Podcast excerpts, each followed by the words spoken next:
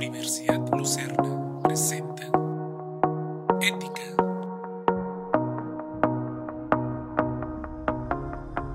Hola compañeros, eh, mi nombre es Yamilet Ley, eh, estudio en la Universidad Lucerna y llevo en este momento la clase de ética profesional. Les voy a hablar un poco sobre la definición de ética, su historia, tipos de ética, diferencia entre la ética y la moral, código de ética y por último voy a mencionar algunos ejemplos. ¿Qué es la ética? Se llama ética o filosofía moral a una de las ramas más antiguas de la filosofía, dedicada al estudio de la conducta humana expresada en conceptos como lo correcto y lo incorrecto, lo bueno y lo malo, la virtud, la felicidad y el deber, así como los sistemas de valores que dichas categorías sostienen. A pesar de que su nombre puede sugerir, no debe confundirse la ética con la moral. La ética contemporánea lleva a su cabo sus reflexiones a través de tres niveles distintos. La metaética, que es la interesada en la naturaleza, origen y significado de los conceptos éticos básicos, o sea, la ética en sí misma. La ética normativa, cuyo estudio se enfoca en la búsqueda y la interpretación de sistemas normativos, con los que conducen al ser humano hacia una vida posiblemente mejor. La ética aplicada, que consiste en la interpretación de casos y controversias, éticas específicas y generalmente de la vida real. Sin embargo, el campo de acción de ética no se limita al ejercicio filosófico, también participa en el campo profesional de otras ciencias y disciplinas, como la medicina, la economía, la política o la psicología, a las que brinda justamente una perspectiva moral. Les voy a hablar sobre la historia de la ética. La ética ha estado presente en los inicios mismos de la filosofía, especialmente en la Grecia clásica. Filósofos como Platón y sus discípulos Aristóteles estudiaron la conducta humana y los códigos que la rigen. Sus reflexiones se encuentran en algunas de sus historias o sus tratados de éticas. En los siglos siguientes, a lo largo del medioevo, el cristianismo impulsó su visión moral a prácticamente todos los ámbitos y saberes. Definió con un fin último de la existencia humana la fe y como precepto de la conducta lo expresado en los evangelios bíblicos. Error de la ética entonces fue el de interpretar el modo correcto de las sagradas escrituras para componer a partir de su verdad el modo cristiano de ser en este periodo destacan las obras de los pensadores religiosos como San Agustín y Tomás de Aquino. La Edad Moderna y la visión humanista rompieron ya con esa tradición, tanto en la religión, ya que impulsó la necesidad de construir un nuevo modelo ético que respondiera a la razón y al que como centro de creación ocupaba al ser humano ahora es la cultura.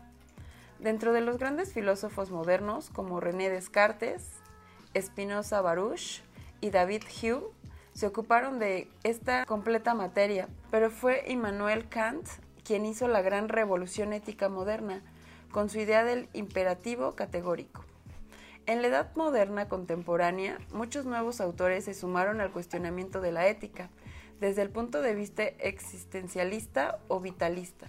Durante el siglo XX surgieron cuestionamientos nihilistas profundos, obras de fracaso de proyectos modernos que traen prosperidad y felicidad a la humanidad mediante la razón y la ciencia. Les voy a hablar sobre los tipos de ética. Existen tantos tipos de ética como campos de la vida que pueden someterse a juicios de moral. Allí, en donde existe un dilema moral, existirá una pregunta ética. Así, es posible hablar de ética profesional, la que atañe al ejercicio de los saberes y a menudo los poderes, que entraña una profesión, ética médica, ética psicológica, etc. Ética militar, aquella que tiene que ver con el uso de las fuerzas bélicas, especialmente en épocas de guerra o de conflicto. Ética económica, está vinculada con la economía, el comercio y las finanzas. Ética religiosa, aquella que se desprende de una religión organizada y que sigue una tradición moral y cultura específica, por ejemplo, puede hablarse de una ética cristiana. La ética es una disciplina que estudia la moral, o sea, que reflexiona sobre problemas morales. Sin embargo, es posible también distinguir una de otra si pensamos que lo ético se haya regido por un cierto código. Por lo contrario, la moral se maneja en términos absolutos, el bien y el mal. Hablando un poco sobre código de ética, se conoce como código de ética a un tipo de documento que contiene los lineamientos y valores indispensables para el ejercicio ético de cualquier profesión colegiada. Generalmente se trata de fórmulas normativas y de responsabilidad a los cuales debe ceñirse cualquier profesional que desee ejercer la moral de su profesión son comunes en los ámbitos sanitarios y psicológicos, así como en otras áreas en las que el ejercicio profesional entraña cierto grado de poder sobre los demás. Ahora voy a mencionar algunos ejemplos de ética. Por ejemplo, la ética interviene en numerosos debates contemporáneos que nos pueden servir como ejemplo de sus intereses filosóficos. Por ejemplo, la legalización del aborto. Distintos actores sociales piden una legislación en materia del aborto que permita una práctica normada, legal, sanitaria y responsable de los abortos, considerando que es una práctica que ocurre con regularidad, pero clandestinamente, en la mayoría de los países del hemisferio y a menudo acarrean muertes y daños graves a las mujeres que no cuentan con atención sanitaria debida. Los sectores adversos, en cambio, piden que se mantenga ilegalizado, dado que todo aborto termina con las posibilidades de nacer y vivir del ser humano engendrado el cual es totalmente inocente de sus orígenes, sea deseado o indeseado, fruto o no de una violación. ¿Qué derechos deberían defender el Estado? ¿Los de la mujer embarazada, dueña de sí misma, o los del niño que están por nacer?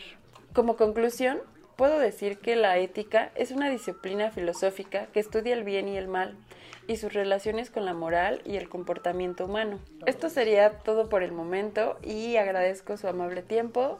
Se despide Yamilei. Universidad